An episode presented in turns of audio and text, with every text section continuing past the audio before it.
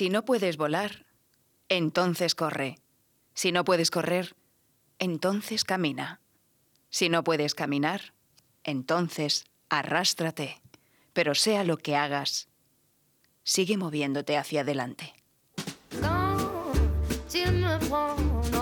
En Radio Inter, Vida Armónica. Con Mónica Fraile. Muy buenas noches, bienvenidos a Vida Armónica. Tras una semana especialmente complicada después de esa gran nevada y de la histórica ola de frío que hemos vivido en buena parte de España, también aquí donde estamos, en Madrid. Espero que te encuentres bien a pesar de las dificultades y circunstancias especiales a las que hemos tenido que enfrentarnos. Primero con la nieve, después con el hielo y el frío extremo que ha sembrado de caos nuestro día a día. Como dice Martin Luther King Jr. en nuestra frase de la semana, lo importante es seguir adelante y no rendirse a pesar de la adversidad. En estas circunstancias especiales, Vida Armónica está a punto de cumplir un año en antena. Emitimos nuestro primer programa el 18 de enero de 2020. Un año que empezaba aparentemente bien y que luego trajo acontecimientos excepcionales y únicos como la pandemia de coronavirus en la que seguimos inmersos y que nos dejó también enseñanzas muy valiosas. Una de esas enseñanzas que nos dejó la COVID-19 y ahora la gran nevada también es que unidos, arrimando el hombro y remando en la misma dirección, conseguimos salir adelante mucho mejor, ya sea para abrir caminos en la nieve, para auxiliar o asistir a quien lo necesita o para construir la senda hacia nuestro bienestar y nuestra felicidad.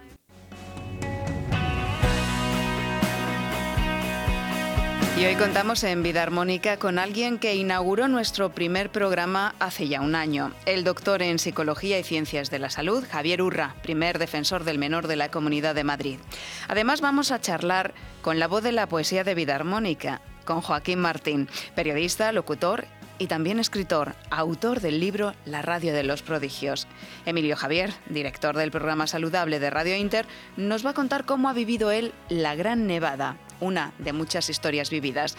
Y en nuestra sección de alimentación saludable y consciente, Albert Ronald Morales, padre de la frutoterapia, nos va a contar qué alimentos nos ayudan con nuestro sistema muscular en caso de golpes o caídas y también para fortalecer nuestro sistema inmunológico. Y Luz Belmez, autora del libro Sin Dieta, nos va a dejar su efectivo remedio natural contra el estreñimiento. En la dirección técnica, hoy de nuevo, Guillermo Tejero. Y nieva sobre mi espalda cansada, sobre mi casa atrapada, en una bola de cristal que la soledad agita cuando todo se termina, cuando todo acaba mal. Y nieva, nieva y nadie dice nada, quedan solo las pisadas de los que salen de escena. Seguimos necesitando un psicólogo o varios. Si no teníamos suficiente ya con el coronavirus, con la pandemia, la gran nevada y la ola de frío que ha sufrido, que ha sufrido Madrid han complicado mucho las cosas. Por eso hemos querido contar hoy con Javier Urra. Por eso y porque estamos a punto de cumplir nuestro primer año de programa y Javier Urra, lo recordamos, es padrino de Vida Armónica. Así que, Javier, bienvenido a Vida Armónica. Oye, muchísimas gracias. Parece mentira, ¿no? Lo, todo lo que ha pasado en un año. Madre mía. joder, y seguimos siendo adolescentes. Yo recuerdo hablar con Mónica Freire enfrente de la Biblioteca Nacional, almorzando a gusto, de un programa que tenía en mente, pero bueno, que lo tenía requete elaborado. Luego lo puso en marcha, me invitó al primer programa y ahora ya me invita para, para el segundo. Ojalá esto eh, siga siendo tan vital, tan apasionante, que haya menos sufrimiento general, pero bueno, es la vida, es la que nos toca vivir y yo te agradezco mucho que cuentes conmigo. Son tiempos difíciles, Javier, encantadísimos porque aportas muchísimo y con esa eh, carrera larga profesional, pero sobre todo con ese espíritu y esa vocación de ayudar al otro, ¿no? Y, siempre estás cuando, cuando te llamamos, nunca nos has dicho que no, así que lo agradecemos en el alma. Pero escúchame una cosa, yo creo que hay un equívoco. Eh, a los que nos gusta comunicar y tenemos algunas ideas que decir, hombre, lo que es una gran suerte es tener una amiga que además es periodista, que además te dispone de un micrófono y que te deja llegar a los hogares, a tantas personas hoy sábado. Por lo tanto, yo tengo que dar las gracias a quienes nos escuchan, a ti, al técnico. No, no, es al revés. Yo cuando fui defensor del menor o en tantas otras circunstancias, eh, me ha apoyado mucho en los medios de comunicación, que a veces son muy criticados sin entender también la labor que hacen social, pública, cultural, educativa, espiritual. Por lo hmm. tanto, Ah, por cierto, ya te adelanto que quiero escribir algo sobre el ser humano como ser espiritual. Me encanta, me encanta porque fíjate que cuando una de las últimas veces que hablamos eh, estudiasteis, sacasteis un estudio que decía que lo de la espiritualidad que bastante mal eh, lo llevábamos, que mm, en general el ser humano em, no había entrado por esa línea y fíjate que es una línea que ahora creo yo, eh, Javier, que necesitamos fortalecer, porque es la que nos aporta resiliencia, la que nos aporta esperanza, la que nos aporta una fuerza mucho, mucho más allá de la fuerza física con la que creemos que contamos y a veces nos falla. Visto está lo que ha pasado con la Gran Nevada en Madrid y nos ha demostrado una vez más que en realidad frente a las fuerzas, eh, a las fuerzas de la naturaleza somos muy poquita cosa. Bueno, somos muy poquita cosa, llevas toda razón, somos muy vulnerables. Una de las características que tiene el ser humano es que no quiere recordar que va a morir, eh, que es muy vulnerable, que es muy frágil, que en cualquier momento te da un infarto o te caes eh, pisando una placa de hielo o hay una mala noticia. Eh, bueno, es un escape que tenemos, pero no deja de ser una fuga de un ser que se siente el rey del mundo, pero hmm. no lo es ni del planeta, ni del universo, ni de nada, ¿no? Y que Hombre, el confinamiento nos lo enseñó, yo creo, eh, y la pandemia. Oye, que el mundo siguió girando, los animales al revés recobraron su espacio y no nos echaron de menos. Por lo tanto, es verdad, es verdad que el estudio del Instituto eh, del Conocimiento Más de Fondo demostró, bueno, que la gente tiene una cierta religiosidad. Bueno, ese es el estudio que yo quiero ahora abrir y que seguro te interesa, que es la diferencia entre espiritualidad, religiosidad, moral, bueno, y siguiendo a grandes amigos como Javier Sadova, o Frijó o tantos otros, ver dónde está el ser humano que nace con esa capacidad de tener fe, eh, pero que además la espiritualidad no tiene por qué ser siempre religiosa, pero que nos da un poco la respuesta, como decías tú y de Víctor Frank, a cuál es la razón de nuestra existencia. Claro que sí. Ya abordaste el tema en Nostalgia del Más Allá, un, libro del que charlamos, porque hemos eh, charlado, yo creo que de muchos de tus libros aquí en Radio Inter y, en Vida Armónica. Entre... Desde que nos conocemos de todos, porque me invitas a todos. Sí, siempre que sacas alguno, pero que no, no es uno por año, es son varios por año, Javier, más de 50 ya. Claro, pero ¿sabes lo que ocurre? Que yo sigo trabajando. Lo que pasa es que como ahora eh, no me permiten viajar, que antes viajaba fuera de España o a ciudades y pueblos de España, pues ayer los viajes te llevan mucho tiempo, mucho. Y como eso no ha pasado, pues estoy más con la pluma escribiendo y soy empieza a ser agotador, sí, sí, sí. Pero disfruto mucho, ¿eh? pensando, estudiando y leyendo a tantas personas ¿no? que se han planteado cuáles son los objetivos del ser humano y yo tengo la impresión, pero es una impresión, ¿eh? de que el ser humano es espiritual, ¿eh? per se, es decir, que nace con el potencial de serlo, que eso es una característica como especie y que luego, oye, pues tendrá que manejarse con muchas dudas. Otra cosa es una religiosidad que te obligue a no pensar, etcétera. No, no, pero digo el sentimiento de espiritualidad, de sentimiento en el mundo, en el universo, de mirar las estrellas. Eh, yo creo que eso está en el ser humano, aún en los agnósticos, aún en eh, las personas que se declaran ateos, y que me parece perfecto, pero que tienen un fondo de interrogante, ¿no? Es difícil demostrar la existencia de un ser absoluto, de un Dios, pero también es muy imposible demostrarla, no, que no haya nada más después de la muerte.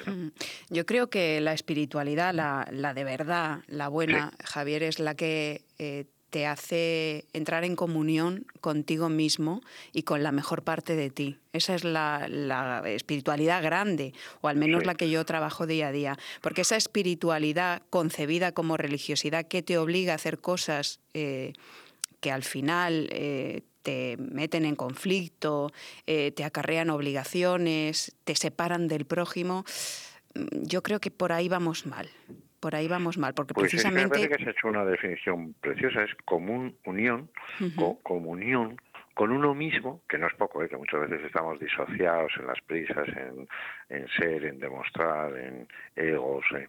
y luego en comunión quizás también con los otros, ¿no? Esa eh, realidad individual dentro del grupo, porque somos parte de los otros también, ¿no? Los otros son parte nuestra. Eso es. Bueno, me parece que sí, que ahí está.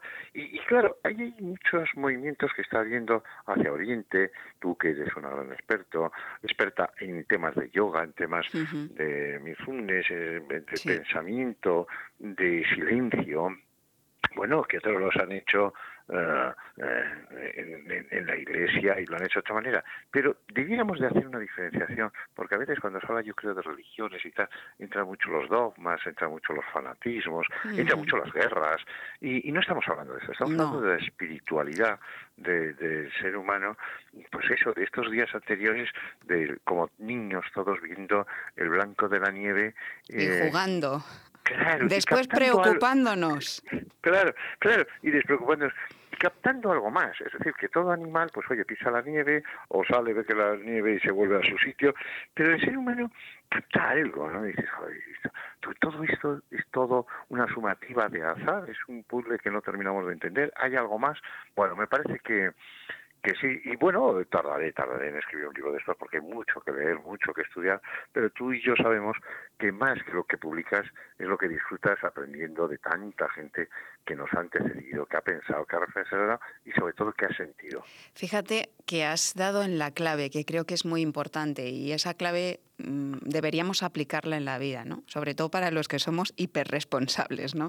Eh, que es eh, disfrutar de lo que haces. Al fin y al cabo, tienes una responsabilidad, pero el equilibrio en la vida está también en, disfrutar. Hay agendas muy llenas y al final eh, nos convierten en autómatas, ¿no? En esclavos de, la costumbre, de la rutina y, es lo peor, es el peor agujero en el que podemos caer, ¿no? Yo estoy de acuerdo contigo. Yo creo que somos psicohistoria, que oye, pues, pues Mónica lleva su vida, su familia, su entorno, sus amigos, eh, sus aspiraciones, sus limitaciones, sus frustraciones. Y, Mónica es una persona como todos los demás, con su pasado, con un presente y con un futuro que el tiempo dirá, porque como muy bien decías, el confinamiento no nos lo esperábamos, la nevada no nos la esperábamos, y que nuestro destino nos queda muy claro que encaje con nuestros proyectos y objetivos. Ahora bien, de ahí ese carpe diem, ese vivir el día, hombre, lo mejor que podemos hacer a esta hora, en esta entrevista es hacer las preguntas más inteligentes y dar las respuestas más capaces que tengamos para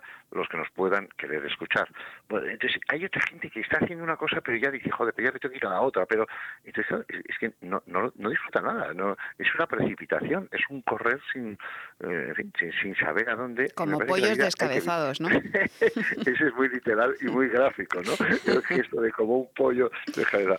Eh, sí, igual que hay gente que oye, hablando del primo del pollo, que es el avestruz, joder, que mete la cabeza, claro, y entonces dice, ala, ya, ya no. A mí eso me gustan mucho los niños. Los niños cuando se tapan los ojitos, es como que el peligro desaparecen, desaparece, ¿no?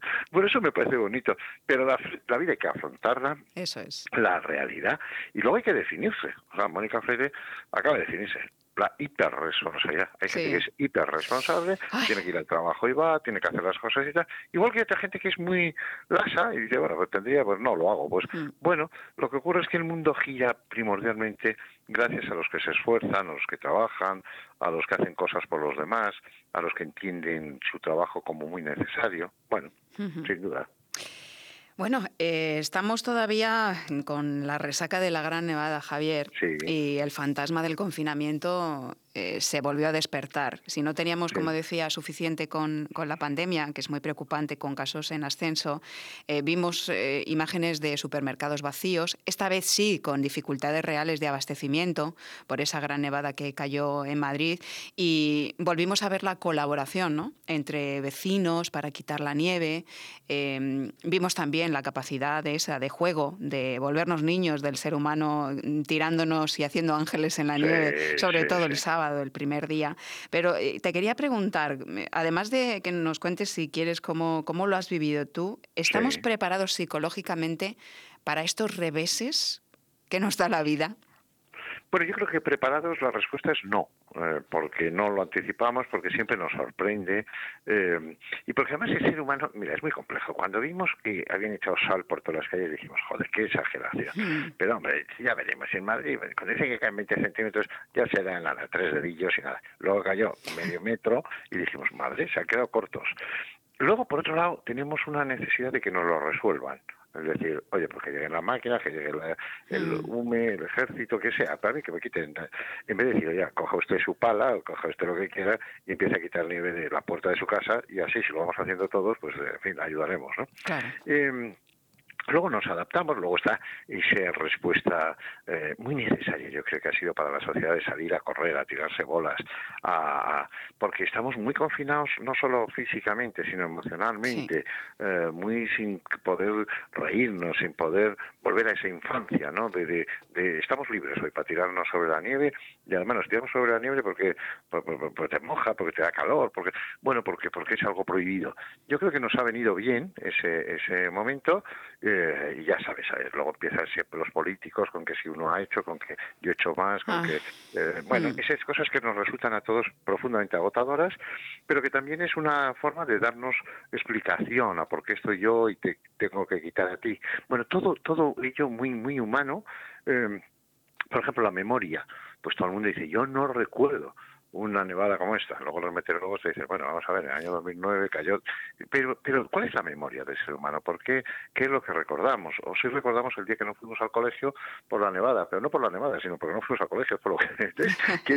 a mí me parece todo muy bonito, muy humano, muy, muy digno de, de análisis, de estudio y sobre todo de vivirlo, ¿no? Me ha parecido también esto. Y luego, en cuanto al confinamiento, eh, estamos con la vacuna, las vacunas, eh, un tema ético, cómo se distribuye entre los más vulnerables, entre los sanitarios, entre otro tipo de personal que es esencial. Y, luego está pues esa fe en que la vacuna va a ser definitiva, en que va a hacer que esto desaparezca. Yo no tengo tan claro eso, ni en, ni en el tiempo, ¿no? Me parece que, que las pandemias y las realidades sociales que estamos viviendo eh, nos marcan un criterio de, del ébola, del SIDA, de las vacas locas, de la gripe aviar. De... Me da la impresión de que estamos haciendo algo muy mal en el mundo. Bueno, y nos tenemos que ir. Eh, bueno, también es verdad que hemos aprendido mucho eh, y que la sociedad, pues bueno, hace sus esfuerzos. Pero la especie humana tiene muchas limitaciones y tenemos que ser conscientes de ellas.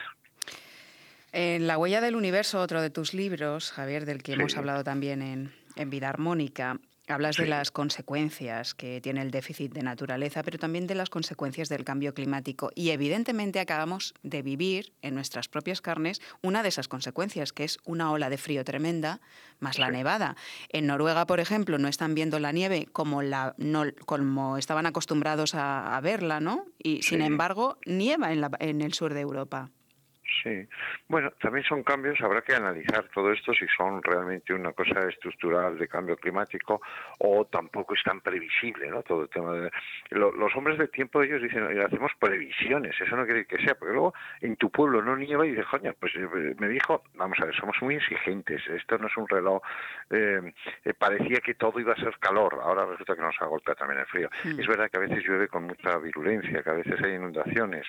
lo que sí es cierto es que vivimos en un mundo de todo reciclar, de la obsolescencia.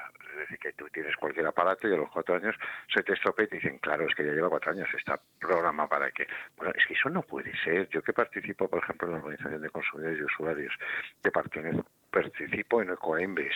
Hombre, es que tenemos que intentar reciclar, es que no podemos dejar al mundo. A mí me llama la atención, Mónica, con qué facilidad hacemos las cosas los actuales. Es decir, oye, económicamente estamos muy mal por el COVID, de acuerdo. Bueno, pues vamos a hipotecarnos. Bueno, pues venga. Y, no está mal, y además yo creo que es lo que yo haría si tuviera cargo de responsabilidad política. Pero al final dices, oye, ¿y todo esto quién nos va a pagar? ¿Nuestros hijos? ¿Nuestros nietos? Ahí está. O la Unión Europea, ¿no? Que parece que el dinero no es de todos. Claro, claro, pero al final eh, bueno, yo tengo ética capaz de cargar todo sobre los hombros de mis hijos o de mis nietos? Pues es algo que nos tendríamos que plantear, aunque la respuesta sería, bueno, bueno, vamos a ir viviendo nosotros y ya vendrán otros, ¿no?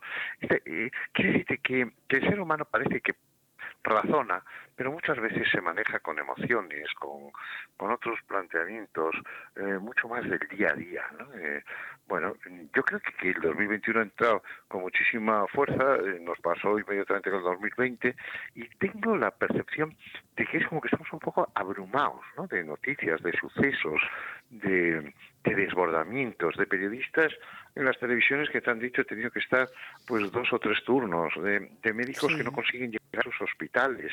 Y muy eh, agobiados, y muy agobiados por eso, sí. Claro, como muy zarandeado todo, eh, en una sociedad además que no se nos ha fortalecido. Es decir, mm, bueno, yo, mi familia son todos médicos y, se acostumbraron nuestros padres a, ir de un pueblo a otro con una mula pues para, para atender a un enfermo.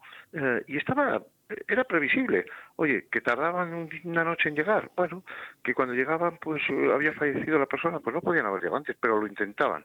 Hoy ese tipo de cosas nos cuesta mucho. Y decir, joder, se han quedado 1.500 camiones varados y el aeropuerto cerrado. Y nos sorprende. Pero, por otro lado, estamos aprendiendo que eso puede pasar. Es más, pasa. Y bueno, como estamos empezando el año y estamos también en medio de una pandemia que va para largo, porque yo también estoy de acuerdo que la vacuna no lo va a solucionar todo, em, como psicólogo, como doctor en psicología, como académico de número de la Academia de Psicología de España, doctor en ciencias de la salud. Javier, ¿qué necesitamos aprender de todo esto? Porque creo que todavía no hemos aprendido la lección, al menos del todo. Bueno, hay quien aprende más, hay quien no aprende nada. Es que hay gente que no aprende nada. ¿eh? O sea, puede tener 60 años y dice, bueno, ha vivido, pero no ha aprendido. Hmm. No es que la experiencia, no, vamos a ver, la experiencia tiene que ser que tome usted nota. Que...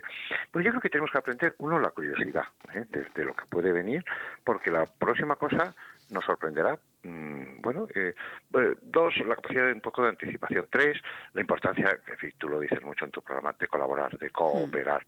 ¿Qué haríamos a título individual? Es que no, no había nada que resolver contra ni la nieve, ni contra el COVID, ni contra... Es todo la cooperación, somos muy, muy, muy sociales. Eh, yo creo que esto hay que transmitirlo en los hogares, hay que transmitirlo en los colegios, hay que transmitirlo en los medios de comunicación. El decir, bueno, como especie vamos creciendo, creo que nos hemos dado cuenta de las desigualdades. Las zonas que se quedan fácilmente sin luz, las zonas que no tienen calefacción en la pandemia, los niños que no tienen un ordenador o una forma de seguir las clases online. Y la desigualdad es un tema que abruma, ¿no? Vamos a ver el reparto de las vacunas. No digo en España, digo en el tercer mundo, en el denominado tercer mundo. Creo que hay muchísimas cosas en ese sentido también que hay que aprender, que otras que ya sabíamos. Es decir, que lo que ha pasado con esta pandemia es que ha golpeado también al mundo rico. Eh, cuando la malaria, el dengue eh, golpea y mata mucha más gente, eh, pero mucha más al cabo del año, pero solo en unas zonas del mundo, pues eso no, no es tanta noticia. Bueno, creo que somos capaces de aprender como especie más que como individuos. La, la vida nuestra es corta y además esto creemos que todo se nos va a quedar en la mente y que nos marca y, estoy cambiando. Bueno, en ese estudio que planteabas antes del conocimiento más de fondo, eh, quedó claro que las preferencias, que las creencias, eh, no varían. Lo que sí cambia son los hábitos. Y si ahora nos dicen, oye, pues queremos cenar a las 8 de la tarde porque nos tenemos que desalojar a las 11, pues lo haremos. Algo que en España era impensable, o que llevásemos una mascarilla. Es decir, mi conclusión sería, somos mucho más resilientes, que es un término que has utilizado, mucho más adaptables, mucho más flexibles de lo que nosotros mismos pudiéramos creer. Eso está muy bien. Hemos aprendido eh, con todo esto que necesitamos también muy poco para ser felices, que es normal tener miedo, que tenemos que aceptar y sobre todo dar las gracias. Así que yo, Javier Urra, quiero darte las gracias por habernos acompañado a lo largo de todo este año en Vida Armónica, por ser el padrino del programa. Eso es verdad. Y por estar hoy un día como hoy, que estamos a muy poquito de cumplir ese primer aniversario de Vida Armónica con nosotros, dejándonos todo este balance y estas consideraciones como experto, como doctor en psicología que eres. Bueno, pues yo te, agradezco mucho esas palabras, pero sobre todo te felicito. Te felicito por, por la capacidad, por el esfuerzo, por la ilusión, por lo que transmites, por lo que quieres a los oyentes y a los que no lo son. Esto es importante eh, y hace falta programas que vayan a lo esencial. Y estamos hablando de eso, de la naturaleza, de la espiritualidad, del ser humano, de eh, no tanto del tener o del comprar o del poseer, porque eso nos hemos dado cuenta que todo lo que se compra con dinero normalmente no es lo importante. Con pocas cosas, decías, bueno, pocas cosas son la familia, pocas cosas son los amigos, pocas cosas es un rayo de sol, este hay una esperanza, este hay una razón para vivir. Este es un magnífico programa, me siento parte de él y por lo tanto muy orgulloso y a entera disposición. Muchas gracias Javier. Que tengas un muy feliz año porque como estamos a principio todavía de 2021, estamos todavía felicitando el año y te deseo lo mejor, ya lo sabes. Hasta la próxima. Y mil temas para todos nuestros oyentes y, y, eso, gracias por darnos la oportunidad de estar junto a ellos, que son magníficos. Un abrazo. Gracias a ti, un abrazo. Nos vamos con esta canción, En Forma.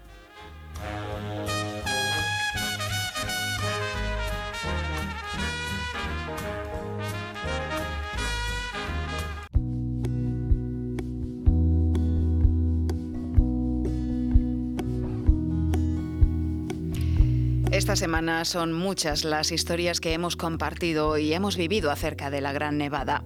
Seguro que Emilio Javier, director del programa saludable de Radio Inter, no ha vivido otra igual. Es verdad que cuando era niño recuerdo unas nevadas impresionantes que cayeron sobre Madrid, pero nada comparable a lo de Filomena. Ayer, como tantos madrileños, por una cita médica ineludible, pues tuve que ir al centro de Madrid y vi un paisaje eh, lunar, eh, rocas de hielo en las calles principales de Madrid, Castellana, Príncipe de Vergara, Serrano. Eh, vi rocas de hielo de 30 y 40 centímetros. Coches que no podían salir del aparcamiento, coches que no pueden salir de las casas, donde están en sus garajes. Bueno, pues bueno, y, luego los efectos, aparte del frío, aparte del bloqueo empresarial y mercantil que supone esta tragedia, eh, pues uno de cada tres madrileños que entra en urgencias es porque se ha roto un brazo, el codo, el tobillo o la cadera. Bueno, es algo inenarrable. Eh, por eso me atrevo a decir, eh, sin acritud, pero qué poca vergüenza decir que Madrid ahora mismo no está viviendo una auténtica catástrofe. Y encima los que mandan, como decía un compañero de la COPE hoy, encima los que mandan siguen de comentaristas. Los vemos en la tele explicándonos eh, lo que pasa, lo que ocurre. No, hombre, no. Dejen de explicarnos lo que ocurre y resuelvan. Por favor, resuelvan.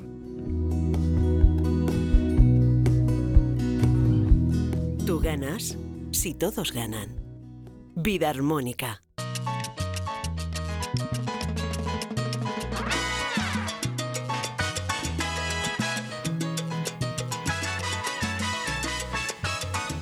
Hemos iniciado el año con temperaturas bajísimas que han llegado a los 30 bajo cero, incluso han superado esos 30 bajo cero. En Madrid han caído por debajo de los 10 y a la nieve y al frío extremo se han unido los nuevos casos de coronavirus que siguen disparados y que saturan los hospitales junto al aluvión de fracturas que se han producido por caídas a causa del hielo y de la nieve.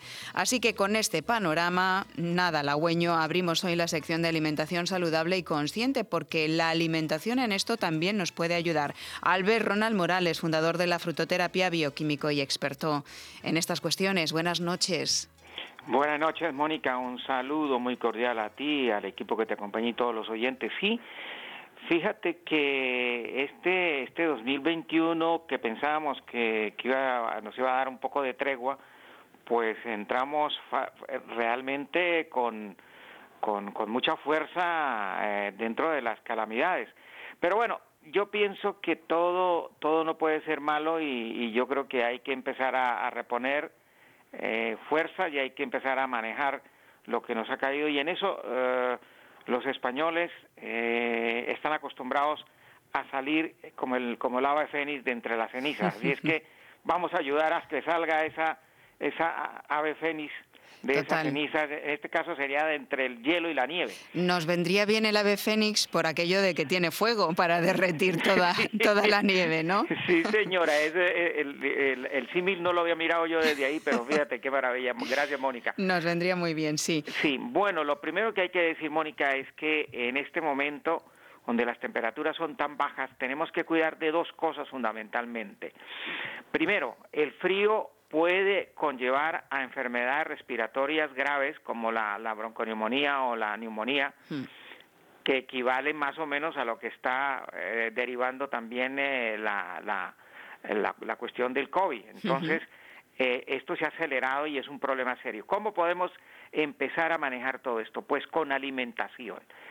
Yo pienso que es el momento de, de la cuchara, Mónica, este es el momento del, del casito, de, la, de, los, de, los, de las alubias, hay que echar mano de, de, los, eh, de las lentejas, hay que echar mano de los garbanzos, de las judías, de las habas, que aquí hemos olvidado las habas, ¿Por qué? Porque en la medida en que eh, tomemos proteínas de primera de, primer orden, es decir, las, las, las básicas que están en las legumbres, vamos a tener la posibilidad que nuestro organismo, nuestro sistema inmunitario empiece a modularse y si te, eh, por, por, por, suerte tenemos días soleados, que aparte de la nieve eh, es lo, lo, lo, mejor que nos ha llegado, que es el sol. Entonces, no, no, no vamos a decir que salgan a caminar porque es imposible, pero, pero háganse a la, a la ventana que, que entra el sol ahora en la mañana y en la tarde y tomen un poquito de sol en el rostro, un poquito en la espalda, eh, eh, hagan cuenta que es como, como, como cuando estamos volteando una tortilla de patata, por lado y lado. Sí, vamos a darnos un poquito de sol. Vamos a seguir el ejemplo de los gatos y de los perros. Exactamente. Que buscan el solecito, ¿no? Exactamente, porque lo necesitan. Nosotros también lo necesitamos. Primero, para que se metabolice la vitamina D, la famosa D3, para que se metabolice la vitamina C, que es tan importante en la, en la parte de la inmunización, y para que se eh, pueda metabolizar también el hierro y el calcio, que es el que fortalece nuestros huesos. Y luego, por supuesto, al fortalecer y al tomar proteínas de este tipo, de las legumbres, pues vamos a que los, el sistema eh, muscular y sobre todo los meniscos, los cartílagos fortalezcan. Y es muy importante echar mano de estos alimentos. Y luego, en verduras, fíjate que en este momento la coliflor está llegando maravillosa, es muy rica en hierro y en, y en calcio los, eh, el brócoli, que también es, aparte de que es rica en, estas sustancias, pues también en clorofila y también tiene sustancias anticancerinas, que es muy importante resaltarlo del, del, de la brócoli. Y por supuesto hay eh, la calabaza que está ahí, los, los pepinos también los tenemos y el calabacín que está ahí. Y luego en frutas recomendamos las peras, Mónica. Peras. Las peras, por la cantidad de nutrientes, de vitaminas y sobre todo de un pequeño diurético que nos va a ayudar a sacar la retención de líquidos que hemos tenido o que tenemos cuando nos hemos dado un golpe o cuando hemos comido mucho ahora en Navidad y esto nos va a ayudar a, drenar todos estos líquidos que, que, se han acumulado. Y una idea, Albert, eh, con las peras podemos eh, ponerlas en la batidora, por ejemplo, y añadir un trocito de jengibre. Eh, maravilloso, porque aparte de que, de que la pera en eh, batida, el, batidito de pera con, jengibre, es que nos va a ayudar a limpiar todo el tracto respiratorio. Es decir, el, el jengibre es tal vez el único que para cualquier virus cuando está en la garganta, porque limpia toda, desde, desde la lengua en adelante, va limpiando, inclusive cuando llega al estómago, hace también un, un trabajo de depuración. El, el, el, jengibre en personas que no tengan gastritis, que no tengan eh, problemas en el colon, irritación en el colon, eh, deberíamos de tomarlo todos los días y ojalá con perita o con manzana, o sea, con cualquier, eh, cualquier batidito, que inclusive con una infusión esas infusiones de poleo menta, mm. de, de, manzanilla que tomamos, inclusive la tila, poniéndole jengibre nos va a ayudar una barbaridad para mejorar. Y la otra parte importante, Mónica, es que la gente que se ha golpeado y que tiene inflamado los golpes, que no se ha fracturado, pero que, que, que, el golpe le, le alcanzó a, producir este efecto o que han tenido pequeñas torceduras, pues hay un desinflamatorio que no sube la tensión arterial y eso no varía, que es la cúrcuma. Pónganle a todos los alimentos de, de, de sal, a las sopas, a los guisados, a la carne, al pescado, lo que ustedes coman de sal, pónganle una buena dosis de cúrcuma, que es el mejor desinflamatorio que hay en la naturaleza y nos vamos a ayudar a quitar estas contusiones, todos estos golpecitos y estas inflamaciones. Por ejemplo, Albert, con el tema de la cúrcuma, porque hay oyentes que me han preguntado, sí, pero ¿cómo, cómo, la, cómo la guiso, cómo la introduzco en la alimentación? Porque no, em, pues no la han utilizado nunca, ¿no? Eh, eh, en todo, pero en los guisos, por ejemplo, de legumbres, en cualquier guiso, claro, ¿qué cantidad tendríamos que utilizar, por ejemplo, Albert, en un guiso para cuatro personas? Bueno, si le gusta el color, el color amarillito, eh, dale buen tono de color al, al, guisado, pues le puede poner eh, una cantidad una cucharada de estas de, de, postre, sería una, una buena cantidad. Si quiere un poquito menos, entonces unas chiquititas de moca es suficiente. Si eh, le va a poner a la carne, también que con la carne queda bien los que comen carne, igualmente con el pescado le va, le va, le va a colocar. Y el arroz, la gente que es arrocera, el arroz queda muy bonito y de muy buen sabor con ese color amarillo sabroso, apetitoso. Igualmente los que coman espaguetis, macarrones, se le puede poner también una pequeña cantidad y fíjate que puede comerse en todos los alimentos que tomamos de sal. Por lo tanto, desde unas patatas asadas hasta un guisado de lo que usted quiera puede ponerle la cúrcuma y tenemos un desinflamatorio para todos esos golpecitos y todos esos problemas que hemos tenido porque alguien alguien en algún momento que ha salido, al menos ha pegado una patinada mm. y algo le ha dolido algún músculo, algún estiramiento de algún músculo. Incluso si no han patinado, Albert, de la tensión nerviosa con la que vamos andando, estamos agarrotados y también nos puede ayudar. Exactamente, es una manera también de controlar las contracturas. Y aquí viene lo, lo espectacular, Mónica.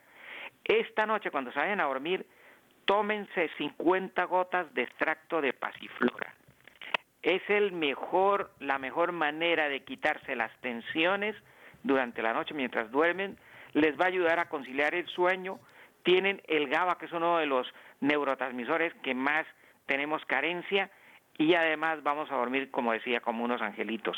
Y nos va a quitar por lo menos el 60-70% de las contracturas. Bien, 50 gotas de extracto de pasiflora que tenemos que comprarlo preferentemente, supongo, Albert, en, el, en herbolarios. O podemos, si no lo tenemos, echar manos de una infusión de pasiflora que también va bien, ¿no? También, y lo venden en cápsulas. Serían dos cápsulas o dos, o dos comprimidos los que lo quieran tomar. Y el que quiera, pues eh, la, la infusión, que también vale una tacita de infusión antes de acostarse, de pasiflora sería una maravilla. Bien, recuerden también, Albert, disculpa, antes de pasar a otra cosa, la cúrcuma siempre un poquito de pimienta para que se absorba mejor. Sí, hay que ponerle una pizquita, como dicen las señoras, de pimienta para que se metabolice toda la sustancia activa que produce la desinflamación, o sea, el, antiinflamatorio que nos va a ayudar a quitarte este tipo de problemas. Y ya no nos queda mucho tiempo, Albert. Quería eh, pues despedirnos eh, haciendo alusión también al producto que, tenéis magnífico para subir eh, las defensas, ¿no? Sí, tenemos un producto que ayuda a subir el sistema inmunitario, que nos va a ayudar a fortalecer el sistema inmunitario, teniendo en cuenta que el, virus que nos está rondando se está volviendo cada día más, más, más, más violento, más fuerte, más, más contaminante, más infeccioso pues este producto, lo, todas las personas que lo han tomado desde, desde marzo del año pasado, que lo tomaron, nadie se ha infectado.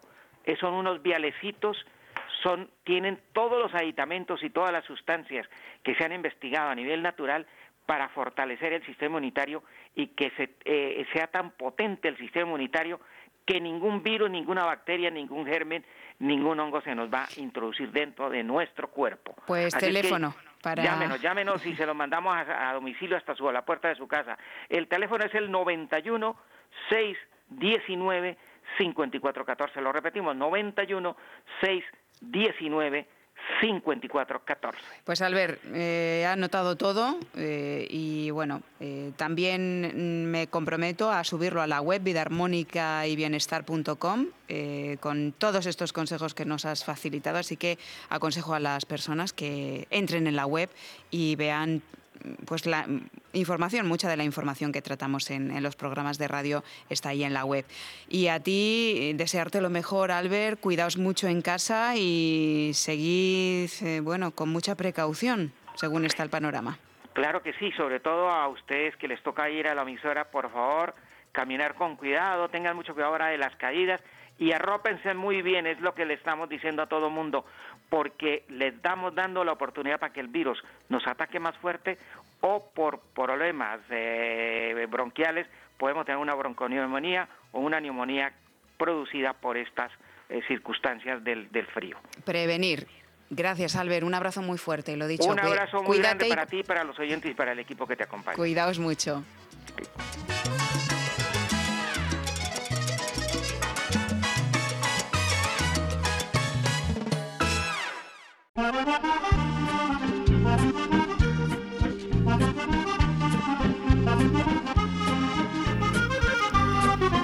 Época de invierno, con las bajas temperaturas y con los contagios de coronavirus disparados, es muy importante que pongamos el foco en mantener fuerte nuestro sistema inmunológico y el buen funcionamiento del intestino es clave en ello. El intestino precisamente es una de las partes del cuerpo que se ha comprobado resultan muy perjudicadas en pacientes de COVID-19. Hoy Luz Belmez, autora del libro Sin Dieta, que por cierto podéis conseguir en Amazon, comparte con nosotros un remedio natural y muy saludable que combate el estreñimiento y que además favorece el tránsito intestinal y por lo tanto el buen funcionamiento del intestino. Luz, muy buenas noches. Buenas noches, Mónica. Hoy me gustaría comentaros a ti y a todos los oyentes un remedio infalible que funciona de verdad. Sirve para combatir el estreñimiento. Este grave problema lo tienen muchas personas y por pudor no se atreven a comentarlo. La mayoría de las veces es ocasionado por la mala alimentación que tienen. Tener los intestinos sucios, atascados durante mucho tiempo, a largo plazo pueden provocar enfermedades muy graves si no se resuelve pronto y definitivamente. ¿Y cómo podéis solucionarlo las personas que lo padecéis? De una forma muy sencilla, natural y sin los efectos secundarios de los laxantes, que utilizados durante mucho tiempo causan efectos nefastos para la salud. Algo tan sencillo como comer semillas de lino dorado a diario y te olvidas del estreñimiento para siempre. Estas pequeñas pero maravillosas semillas además tienen muchas propiedades, como omega 3 y 6, fitoestrógenos, aminoácidos esenciales, calcio, fósforo, hierro y magnesio. Eh, también biotina que contribuye a mejorar el estado de la piel y el pelo. Y fibra soluble e insoluble, por ese motivo combate el estreñimiento. ¿Sabéis cómo tomarlas para que sean eficaces? Solo necesitáis tres ingredientes, agua, semillas de lino ecológicas y una manzana golden. Y la receta es la siguiente. Se pone una cuchara sopera de semillas de lino dorado en un vaso grande y se llena de agua. Hay que dejar las semillas en remojo durante toda la noche. Por la mañana se pela una manzana para evitar los pesticidas. Si fuera ecológica, mejor con la piel y se quitan las semillas. Se trocea y se echa en la jarra batidora o en el vaso de la batidora de mano. Por último, se añade el agua con las semillas de lino. El resultado del agua de remojo es una especie de babilla, no os preocupéis, son los mucílagos. Aunque es un poco desagradable verlo, estos mucílagos son los que nos van a ayudar a eliminar el estreñimiento. Hay que triturarlo bien hasta que las semillas estén muy molidas. Pero lo bueno de este jugo de manzana y semillas de lino es que lo puede tomar cualquier persona, tenga o no estreñimiento, porque nos proporciona muchos beneficios por las propiedades que contiene. Está riquísimo y es muy eficaz. Mónica, este remedio puede ser parte del desayuno, merienda o incluso un tentempié. Deseo que os haya gustado y un fuerte abrazo. Estás escuchando Vida Armónica con Mónica Fraile.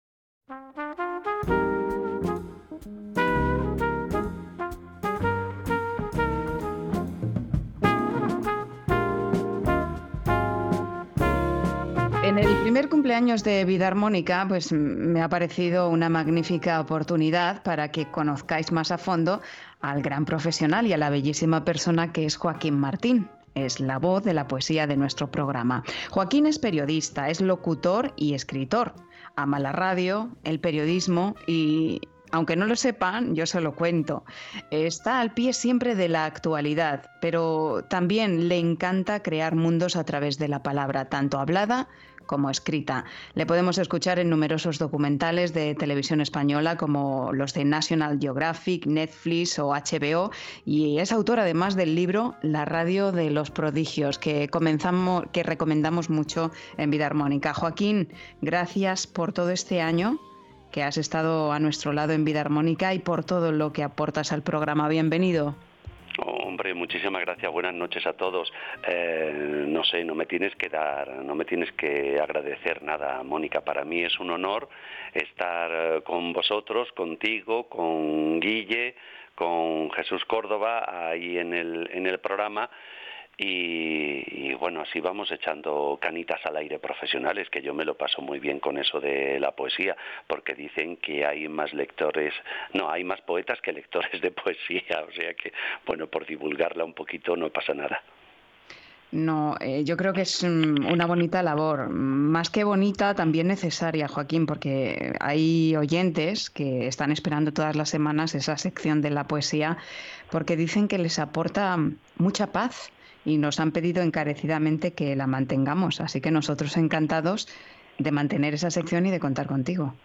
Pues me alegro mucho porque es verdad, la gente o las personas necesitamos parar necesitamos detenernos. Y yo creo que a veces esa música que hemos escuchado ahora de Chet Baker o un poema, pues mm, nos hacen guardar un tiempo de introspección, de entrar en el claustro interior, de pensar en nosotros, porque hay veces que nos creemos egoístas porque necesitamos un tiempo para nosotros y me parece que si tenemos que darnos a los demás de, infinitas maneras, de miles de maneras, antes necesitamos darnos a nosotros mismos. Pues sí, y eh, escuchando la poesía, leyendo poesía y escribiendo, porque eh, ya hemos hablado, Joaquín, que escribir es una forma de terapia para, para todos los seres humanos. Y desde luego yo creo que a ti también te sirve, además de, mm, como eh, expresión, ¿no? como, como vocación y expresión propia, como algo que siempre te nace por, esa vocación periodística y por esa vocación literaria eh, que tienes, pues también te ayuda ¿no? a, sacar de dentro muchas cosas que de otra manera pues no sacaríamos. Totalmente. Eh, no sé si me viene por la familia. Eh, yo estuve siempre muy atento a las historias que me contaban mis abuelos a las historias que me contaron mis padres.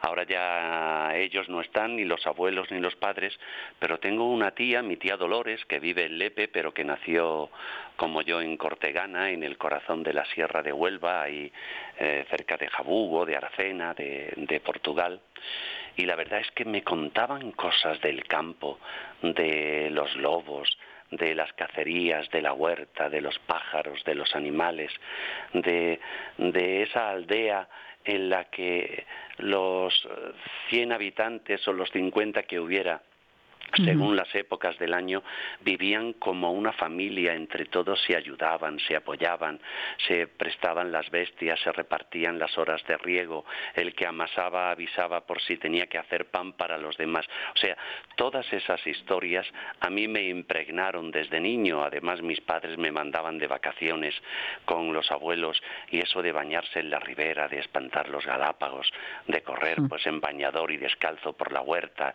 de bañarte en la alberca también que era la que utilizaba mi, mi abuelo para, para regar sus melones, sus sandías, sus pimientos, sus habichuelas. Todo eso se impregnó en mí. Yo tengo ganas de contarlo y luego de fabular sobre todo eso. A mí el oficio de contador de historias, que un día descubrí en una clase magistral de Jesús Hermida, es el que más me pegaría. Yo quiero contar historias, contar cuentos, contar leyendas y que alguien me escuche. Pues nosotros encantados, ya sabes, de abrirte los micrófonos para mm, hacer poesía con las voces de otros, Joaquín, pero también con la tuya propia, porque escribes magníficamente bien. Y la radio de los prodigios es una muestra, pero solo una muestra, porque tú escribes eh, poesía en tus ratos libres y más cosas, relatos de todo tipo, ¿no? Sí, bueno, eh, eh, me sirve, eh, tal y como tú decías, para espantar los fantasmas y el contar, el explicar cosas te hace sentir bien.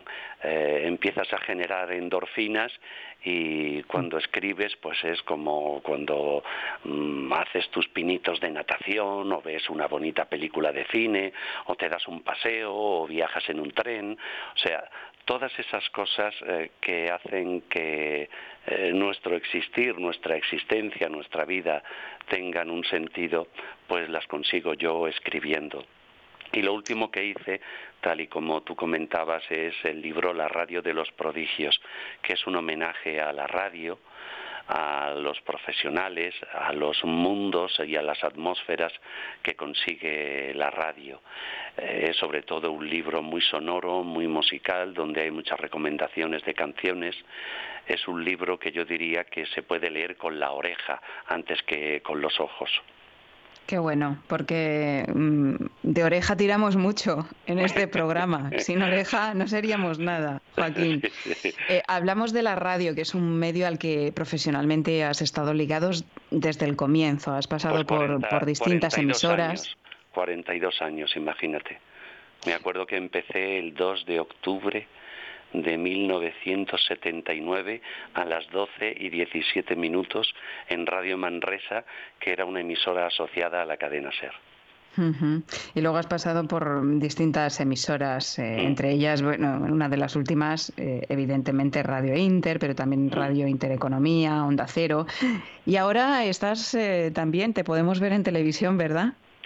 Sí, estoy todos los miércoles a mediodía en el programa La Lupa de la Actualidad que dirige Ana Samboal y entre las 13 y las 14 horas, eh, en ese momento del aperitivo, pues estoy ahí dando mi modesta opinión sobre lo que pasa y lo que nos pasa aquí en, en España, lo que nos pasa a todos lo que nos pasa con la Gran Nevada, porque todavía estamos sufriendo las consecuencias a día de hoy, ¿verdad? Ha sido algo excepcional. ¿Cómo lo has vivido tú, Joaquín? Mm, pues mira, yo por suerte en mi casa la nieve llegó a medio metro, pero da la casualidad que en mi familia tenemos la costumbre de hacer la compra del mes donde compramos de todo y para todos. Y luego lo único que hacemos es cada ocho o diez días salir a comprar lo fresco, pues algo de verdura o algo de reponer, algún olvido que te haga falta para, para comer, ¿no? Por lo tanto, yo lo he vivido mm, con asombro, porque esta nevada no se registraba en Madrid por lo menos desde hace medio siglo, ni tampoco en el centro de España y luego, como mi casa tengo la suerte que es soleada desde que sale el sol hasta que se pone, y tengo más o menos, más o menos buenas vistas, pues a mí me fascinan mucho los pájaros. Y estos días los pájaros estaban muy inquietos, muy felices, y he tenido la oportunidad de ver en, en los árboles que tengo delante y por detrás de mi casa, pues al herrerillo, al carbonero, al petirrojo, al colirrojo, a la lavandera, al, al mirlo, por supuesto a la urraca, a las palomas. La verdad que estaban muy felices. Y luego también el sábado tarde-noche y el domingo por la mañana me es lo me vivo, todavía tengo agujetas una semana después de, la cantidad de nieve que llegué a quitar pues por si hacía falta sacar el coche por alguna urgencia o tenías que salir a la calle porque te necesitara alguien o tú necesitaras algo, ¿no? Pero como, ha sido como muchos, muy Joaquín. Sí, sí, sí, es verdad como, como a muchos eh, les ha tocado, unos más o menos, dependiendo de la extensión, ¿no? De dónde vivas. Si vives en un piso, en un chalet, tú vives en, en la zona norte, eh, concretamente noro, noroeste, ¿no? Sí, sí, sí, vivo en Noroeste de Madrid. Galapagar. Por suerte vivo en una avenida y claro, el destrozo es menos porque ya ah, los quitanieves y la sal, pues en las primeras horas ya pasaron por aquí los, los vehículos, pero el callejeo, toda esa capilaridad de mm. las calles y de las aceras es muy difícil llegar a todo y más en las zonas que están en umbría pues esa nieve se ha convertido en hielo, se convirtió en hielo. Ahora parece ya que la subida de las temperaturas pues empieza a arreglar el, asunto, sobre todo en las zonas alejadas de, de las urbes, donde hay mayor posibilidad de medios y de infraestructuras. Allí estás de vecino de, ya sabes, de Pablo Iglesias y de Irene Montero. Sí, bueno, los tengo como a dos o tres kilómetros de casa, sí. Em, nos quedamos con, mm, ¿dónde podemos conseguir, Joaquín, la radio de los prodigios? Yo sé que en Amazon, pero también está disponible en, distintas librerías, ¿verdad? En librerías, si lo pides, te lo traen. Eh, oye, la radio de los prodigios de Joaquín Martín, de editorial Dauro, Dauro, pues te lo, te lo traen, no hay ningún problema, no hay ningún problema. Fenomenal. Pues La Radio de los Prodigios, recomendadísima eh, la obra de Joaquín Martín, que es toda una declaración de amor a, la radio, una declaración de amor a, las que, a la que nos sumamos. Joaquín, para terminar la entrevista con broche de oro, ¿qué nos tienes preparado de poesía para hoy? Hoy tengo preparada una poesía dedicada a la nieve, como no podía ser menos, de León Felipe, que como tantos otros grandes poetas de principios de siglo y de mediados del siglo XX, pues prácticamente han sido olvidados o postergados, no entiendo por qué.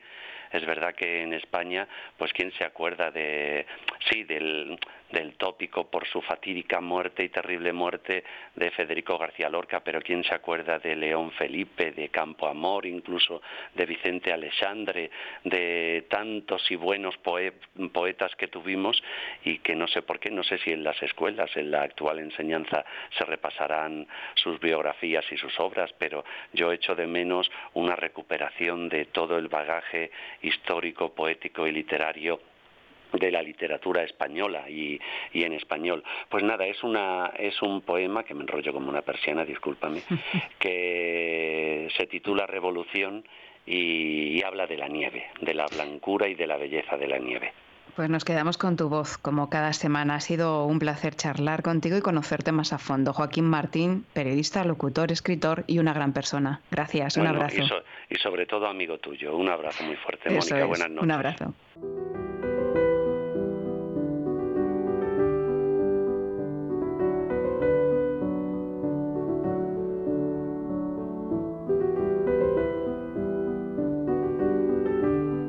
Siempre habrá nieve altanera que vista el monte de Armiño y agua humilde que trabaje en la presa del molino. Y siempre habrá un sol también, un sol verdugo y amigo, que trueque en llanto la nieve y en nube el agua del río.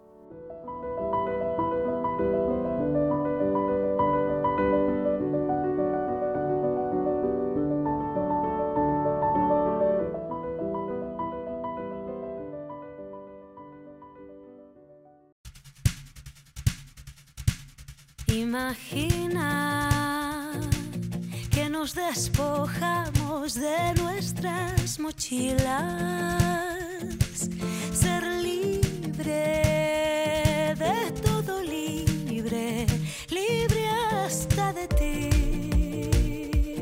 hasta de ti.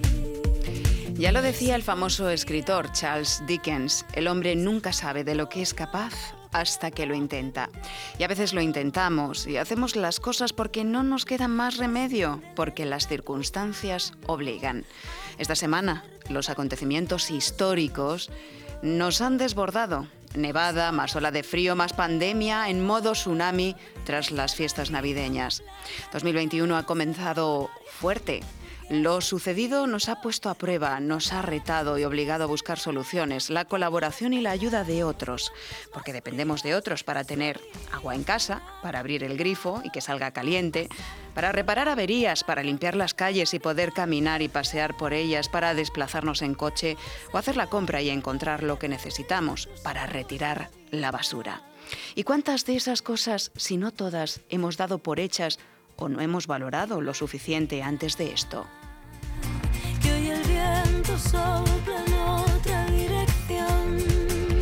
La gran nevada que nos ha vuelto a confinar, aunque de otra manera, también nos ha demostrado que podemos abrir caminos que parecían imposibles, nos ha enseñado la importancia del cuidado, del autocuidado, de la solidaridad, de la perseverancia y de la paciencia. Nos ha vuelto a enseñar que no controlamos los acontecimientos, pero sí podemos decidir cómo queremos vivirlos, quizás con más serenidad y menos miedo. Es tiempo de incertidumbre y de cambios y estos van a seguir produciéndose, así que en vez de resistirnos a ellos, pues podemos preguntarnos qué nos gustaría que fuera diferente y empezar por sembrar nuestro deseo.